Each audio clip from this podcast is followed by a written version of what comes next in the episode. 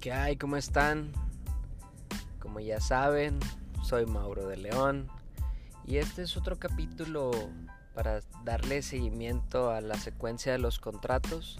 Estaba pensando originalmente en el contrato de arrendamiento, pero debido a algunas situaciones que pasaron ayer, como que estuve dedicándole un pequeño tiempo para los emprendedores, pensé en hablar sobre el contrato de relación individual de trabajo.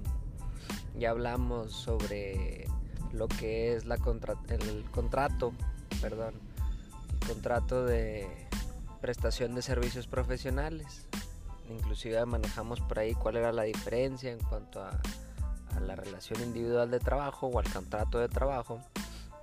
Entonces creo que es bueno que, que comencemos a hablar sobre el contrato de trabajo o el contrato de relación individual de trabajo.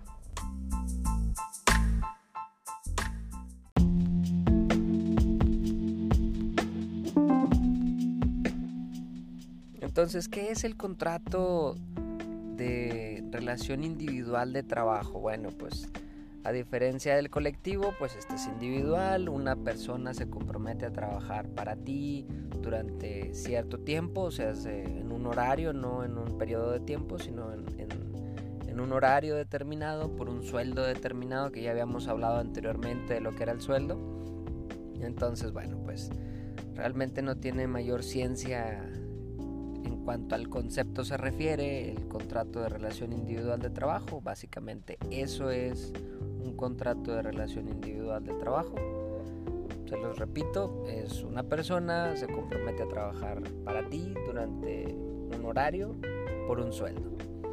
Posteriormente, esta persona física será denominada trabajador, quien está contratándolo será denominado el patrón con todas las obligaciones que conlleva, ¿no? O sea, es decir, pagarle el sueldo, pagarle las utilidades, etcétera, etcétera, vacaciones, demás. Todo lo que ampara la ley federal del trabajo.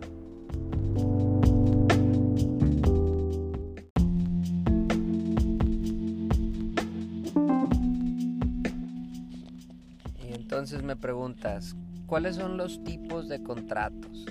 Pues existen diferentes tipos de contratos de relación individual de trabajo. Estos pueden ser por tiempo determinado, es decir, pues, si yo te contrato por un mes, dos meses, tres meses, bueno, pues es el tiempo que estamos determinando del contrato, por tiempo indeterminado que pueden ser este, indefinidos, por obra determinada, o sea, no sé cuánto vaya a durar el tiempo que termines esa obra, pero en cuanto la termines, se terminó nuestro contrato, se da por terminado el contrato de relación individual de trabajo o por obra alzada, que también eh, es uno de los tipos que, que enmarca la ley federal del trabajo.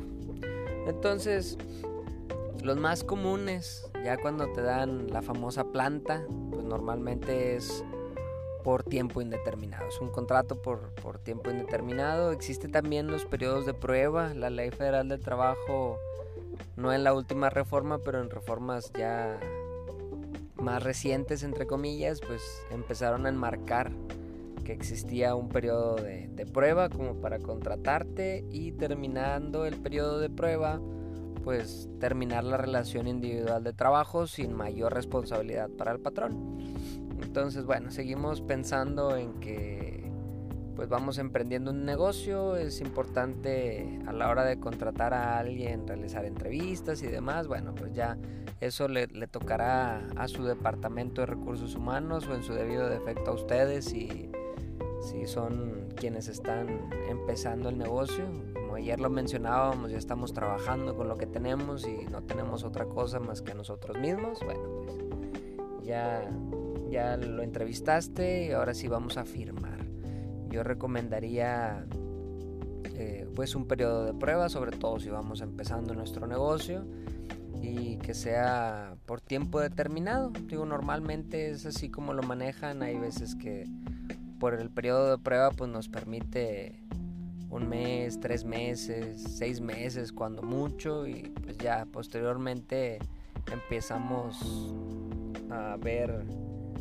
pues otra clase de situaciones entonces el contrato por tiempo determinado puede ser muy útil para para decir, ¿sabes qué? Pues de aquí a aquí lo hacemos, ya vemos cuando se termine este, tu contrato a ver si lo renovamos y ya es como sin obligaciones mayores a, la, a las contractuales. ¿Sí? O sea, porque a pesar de que existan cláusulas dentro del contrato, bueno, pues también existe la Ley Federal del Trabajo que ampara al trabajador, como ya lo había mencionado anteriormente.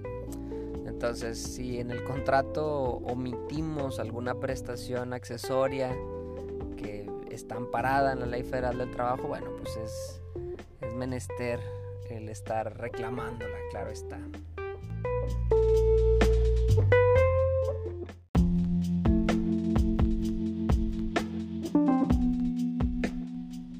Ayer me extendí mucho, entonces hoy realmente no me gustaría extenderme mucho, porque pues ya ven cómo son los mercadólogos, me dijeron que debería de ser de 5 minutos, 8 minutos, y la gente de repente se queja porque no lo alcanza a escuchar completo, porque piensa que me estoy extendiendo mucho, entonces bueno, pues voy a tratar de, de abreviar en este capítulo un poco.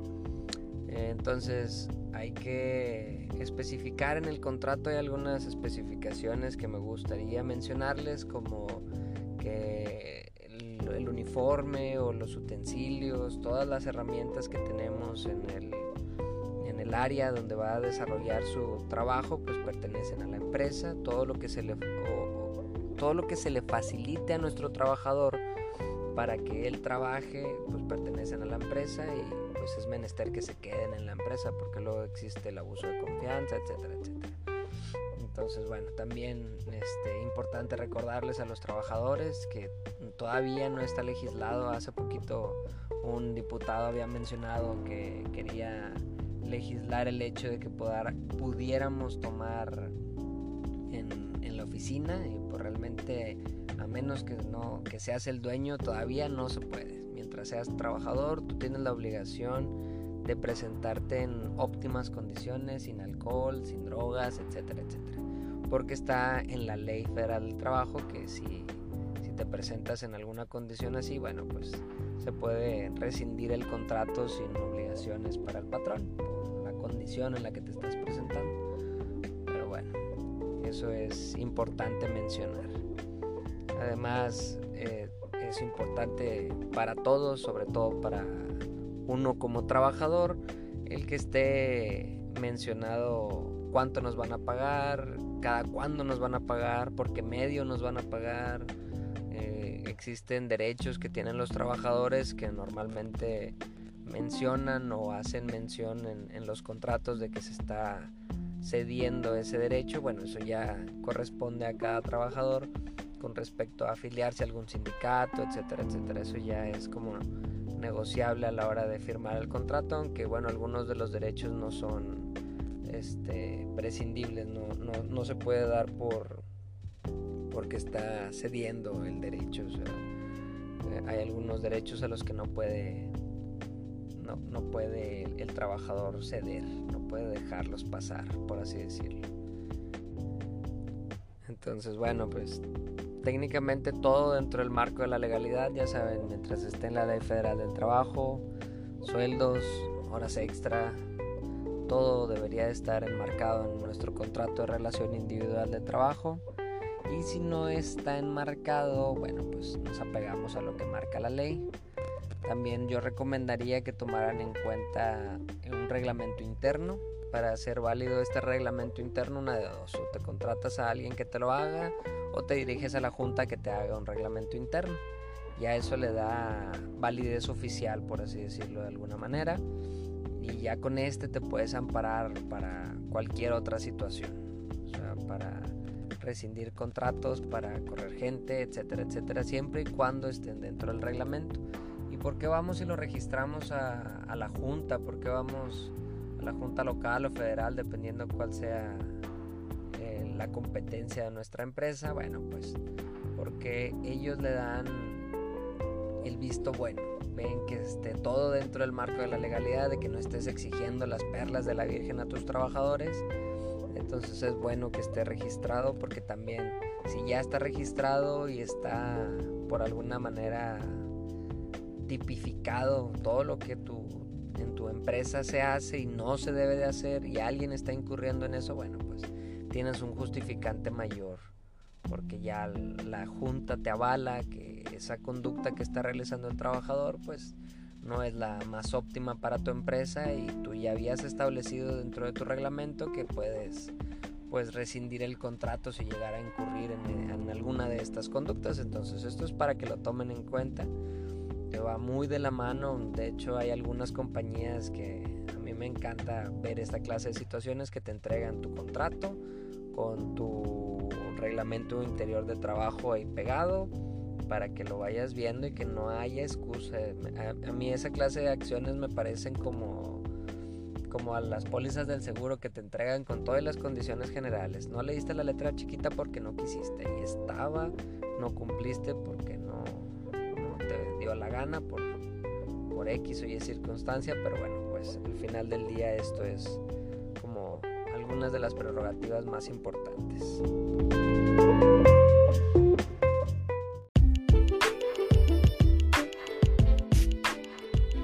Entonces bueno, pues por el día de hoy ha sido todo. Ya saben, espero que les guste, sobre todo que les sea útil. Eh, sigo con lo mismo, sigo con el dedo en el renglón. Si les interesa alguno de los contratos que, he estado mencionando, mándenme un correo a contacto arroba gpodeleon.com y les estaré contestando el correo con un machote para que puedan hacerlo ahí desde la comodidad de su casa. Y al final de esta serie de contratos les voy a decir cuál va a ser la promoción que les tengo. Y bueno, entonces nos seguimos escuchando mañana. Saludos y éxito.